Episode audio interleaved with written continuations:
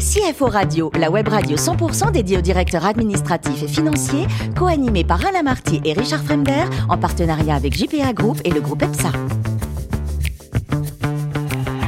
Bonjour à tous, bienvenue à bord de CFO Radio. Vous êtes 11 000 DAF et dirigeants d'entreprise abonnés à nos podcasts. Merci à toutes et tous d'être toujours plus nombreux à nous écouter chaque semaine. Vous le savez, vous pouvez réagir sur nos réseaux sociaux et notre compte Twitter CFO Radio-du-bas TV. À mes côtés pour co-animer cette émission aujourd'hui, Jean-Philippe Boringer, directeur général de JPA Group. Bonjour Jean-Philippe. Bonjour Richard.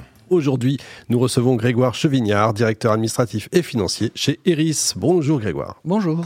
Alors vous êtes toulousain, mais de famille bourguignonne. Vous avez été marqué au départ par un livre qui finalement a dirigé votre passion pour la finance et l'entreprise. C'était quoi ce livre? Alors ça, c'est le meilleur moyen d'horrifier de, les parents. J'ai lu du Paul Lou Sulitzer à l'époque où c'était à la mode et le bouquin, c'était Anna. Anna, bien sûr. Formidable livre. Vous l'avez lu, Jean-Philippe? Oui, oui. C'est vrai que c'est génial.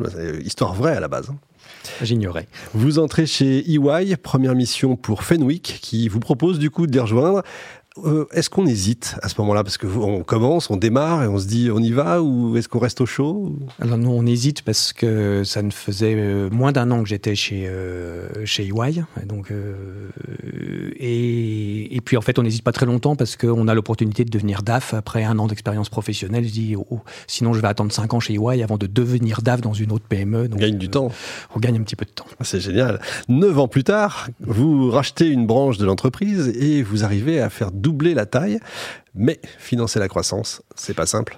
Alors, on a eu la chance de commencer en 2009, donc peu avant la crise des subprimes. Et mmh. donc, on a euh, vécu ce que d'aucuns ont vécu cette année, c'est-à-dire euh, zéro chiffre d'affaires pendant trois mois, puisque nous vendions des biens industriels, des machines-outils. Donc, autant dire que l'investissement industriel en France pendant la crise des subprimes, c'était zéro. Et la maintenance aussi, d'ailleurs. Et le mmh. dépannage aussi, puisque les usines étaient fermées. Donc, ça fait un bon entraînement pour la crise Covid qui arrivera plus tard. Et malgré ces débuts chaotiques, euh, on a réussi, euh, en fait, en faisant le choix de garder les gens, euh, malgré ce que ça nous coûtait, de bien profiter de la reprise de l'investissement industriel et du marché, et de, de, prendre beaucoup de parts de marché à nos concurrents. Alors pour doubler de taille, hein, il fallait prendre trois fois les parts de marché, puisque le marché, mmh. l'industrie en France, n'était pas non plus le marché le plus en croissance déjà à l'époque. Hein. Est-ce que c'est pas le meilleur moyen d'apprendre finalement quand c'est difficile? Oui, on n'est pas obligé d'avoir toutes les difficultés. Non, bien entendu, mais on apprend plus vite.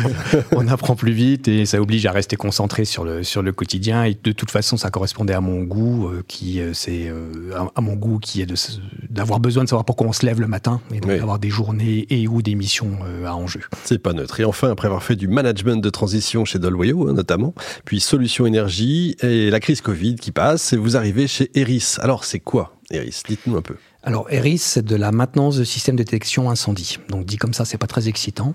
Dit comme ça, non, mais, euh, mais ça peut sauver des vies. Exactement, c'est tout à fait essentiel. On s'assure que les systèmes de détection incendie, protection incendie fonctionnent dans des bâtiments qui accueillent du public. Donc, on a des clients prestigieux qu'on a l'honneur de servir, comme le Sénat et l'Assemblée nationale. Donc, si la Tour Eiffel, le Louvre et l'Élysée nous entendent, on aimerait bien faire le grand chelem. Euh, le message est passé, ça y est. Et sinon, euh, on est aussi très présent dans les hôpitaux ou les grands centres commerciaux ou en hôtellerie par exemple, dans les hôpitaux et grands centres commerciaux, si leur centrale euh, incendie tombe en panne, ils ont l'obligation d'immédiatement euh, évacuer les bâtiments. Imaginez ce que c'est que d'évacuer immédiatement un hôpital, y compris les gens qui sont en train d'être opérés, etc. C'est donc impossible. Donc il y a un très gros boulot en fait de maintenance préventive et de tests permanents euh, de l'ensemble des systèmes. Donc c'est quelque chose qui est invisible pour le grand public, c'est du B2B, c'est de la maintenance, c'est pas très excitant à raconter, pas beaucoup de succès avec les dans les dîners en ville avec ce métier. Mais c'est un métier extrêmement important. essentiel, c'est un important. On l'a vu avec Notre-Dame notamment. Exactement. Quand, quand c'est pas bien fait, voilà ce que ça donne. Euh, combien de salariés? Alors cette semaine, 285 euh, et la semaine prochaine, sauf accident de dernière minute, 400, puisque le projet de l'entreprise, c'est de passer de numéro 1 en région parisienne à numéro 1 français en quelques années. Donc on est dans une logique de build-up et, la première opération se signe, je croise les doigts, jeudi prochain. Bien, très bien. Euh, chiffre d'affaires, on peut en parler? On peut en parler. Donc cette semaine, à peu près 45 millions et la semaine prochaine, un peu plus de 60. Ah bah écoutez, félicitations. On va voir euh, tout ça en détail. Jean-Philippe. Oui, une question justement sur le plan euh, de, de doubler l'activité en 5 ans. Comment vous, vous la financez? C'est sur les fonds propres? C'est sur... alors l'entreprise a, a, a, eu à gérer une succession, euh, une succession familiale. Donc euh, il y a un LBO qui s'est mis en place pour racheter la, la, génération précédente et à cette occasion il y a un fonds d'investissement qui est venu pour, euh, pour structurer l'approche build-up hein, et, et les moyens. Donc aujourd'hui, l'actionnariat, c'est un fonds euh, pour les deux tiers et puis le, le, le, fils euh, opérationnel des familles originelles qui est à la tête de l'entreprise. Et les salariés sont associés ou Le management est associé, oui. Le management est associé, d'accord. Euh, RSE, pour vous, c'est un, un gros sujet, c'est un projet, c'est... Je vous remercie de poser la question. Euh, alors c'est un sujet qui est à la fois simple à la fois compliqué, qui est, euh, qui est à la fois euh, simple parce que nous faisons un métier simple, qui est un métier de service. On se rend chez nos clients et on s'assure, donc on n'a pas de chaîne de fabrication à superviser, euh, etc. Mais à la fois compliqué puisque comme c'est très simple, on n'a pas beaucoup de moyens d'action parce qu'on ne fait pas grand-chose. Hein. Euh, enfin, on ne fait pas grand-chose au sens, on n'a pas des tonnes d'activités dans lesquelles on peut déployer une logique mmh. RSE. Donc on a une charte RSE, on y travaille, on essaie de progresser tous les jours. Euh, formellement, une fois par mois, on se réunit sur le sujet pour, euh, pour travailler sur le sujet. On a du mal à transformer ça de, de manière concrète, à part se dire que nos techniciens auront un jour tous des véhicules électriques quand ce sera possible, euh, à mmh. part euh, se dire que ce serait bien si on trouvait des techniciens itinérants électrotechniques femmes, mais on a du mal à en trouver. Euh, et puis, et puis voilà, on a, on a du mal à être beaucoup plus innovant que ça, eu égard au scope assez étroit de, de ce que sont nos activités. Alors j'ai vu que vous aviez un, centre de formation euh, qui était euh, reconnu, c'est un beau succès. C'est le résultat de quoi? C'est un choix ou c'est l'impossibilité de recruter sur le marché? Alors c'est l'impossibilité de recruter sur le marché en fait. Mmh. les centres de formation professionnelle se sont désengagés du métier parce qu'il y a du mal à trouver des gens et, à les former. Et euh, plutôt que de plutôt que de gémir, l'entreprise a pris le taureau par les cornes et a décidé de, de, créer une école de formation interne. Alors beaucoup d'entreprises disent qu'elles ont une école de formation interne. Là, il y a une école de formation interne euh, qui délivre un, diplôme d'État. Donc la, démarche a été faite euh, jusqu'au bout. C'est une véritable école avec des promotions complètes. Hein. Euh, là, on vient de doubler la taille de l'école pour doubler le nombre de promotions, pour nourrir notre croissance, mais un petit peu aussi celle des concurrents, puisque ah les techniciens peuvent ensuite partir chez les concurrents, mais c'est pas pas très grave. Et vous formez combien d'élèves? On a deux promotions. Enfin, on va passer à deux promotions de 20 par an. Ah oui. Comment vous expliquez justement euh, ce manque de formation? Parce qu'on est dans des pays de plus en plus euh, électronisés, électrisés, etc. Donc euh, a priori, ça peut prendre feu si je simplifie. Oui, mais on est sur une, on est sur, sur des métiers techniques et euh, la technique n'attire pas, euh, n'attire pas beaucoup. On est sur des métiers, euh, alors quand je dis techniques, qui ne, qui ne font pas rêver. on n'est pas dans l'électronique, on n'est pas dans la conception, dans le codage, on n'est pas dans la conception, dans le cinéma, dans la numérisation, dans la conception de jeux.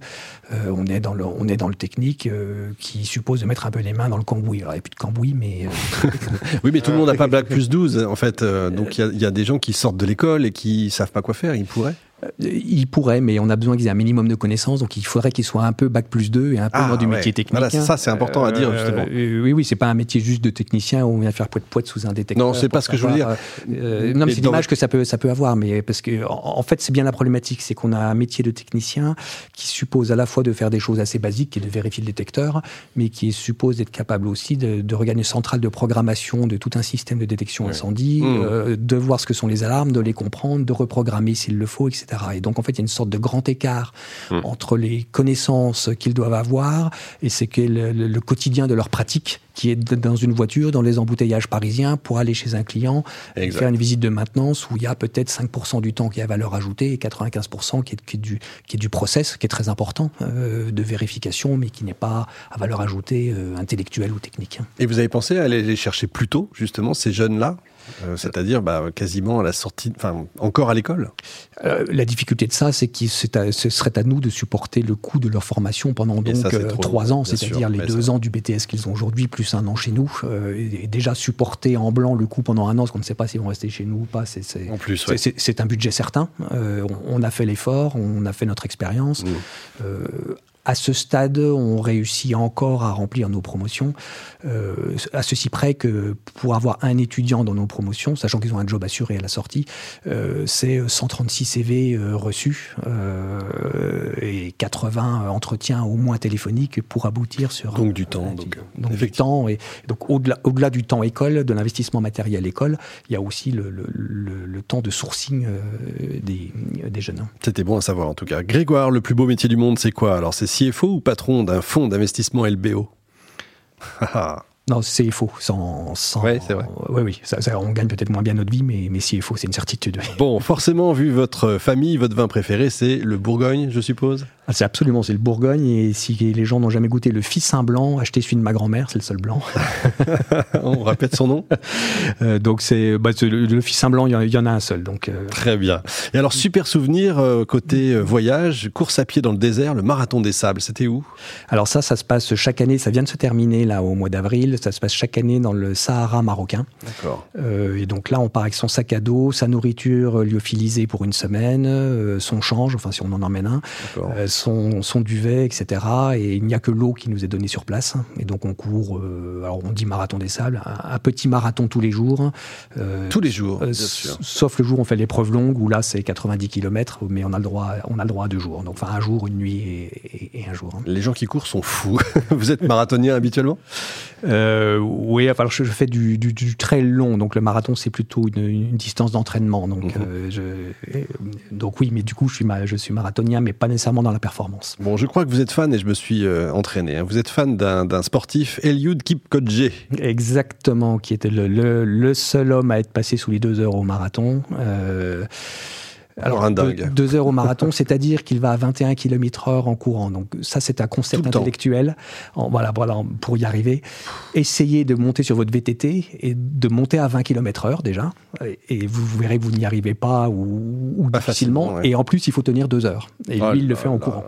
Euh, donc voilà, donc c'est le, le, le, marathonien, le, c'est le meilleur marathonien du, du, du, du moment, euh, du monde. Et peut-être que dans 20 ans, il y en a un qui courra avec 10 minutes de moins au marathon. Mais... Quelle nationalité Kenyan. Ouais, évidemment. Et je dis Kenyan comme j'aurais dit éthiopien, mais. oui, c'est bien que. Et pour finir, l'éducation, je crois que pour vous, c'est très important. Hein. Euh, oui. Bon, très bien. Et...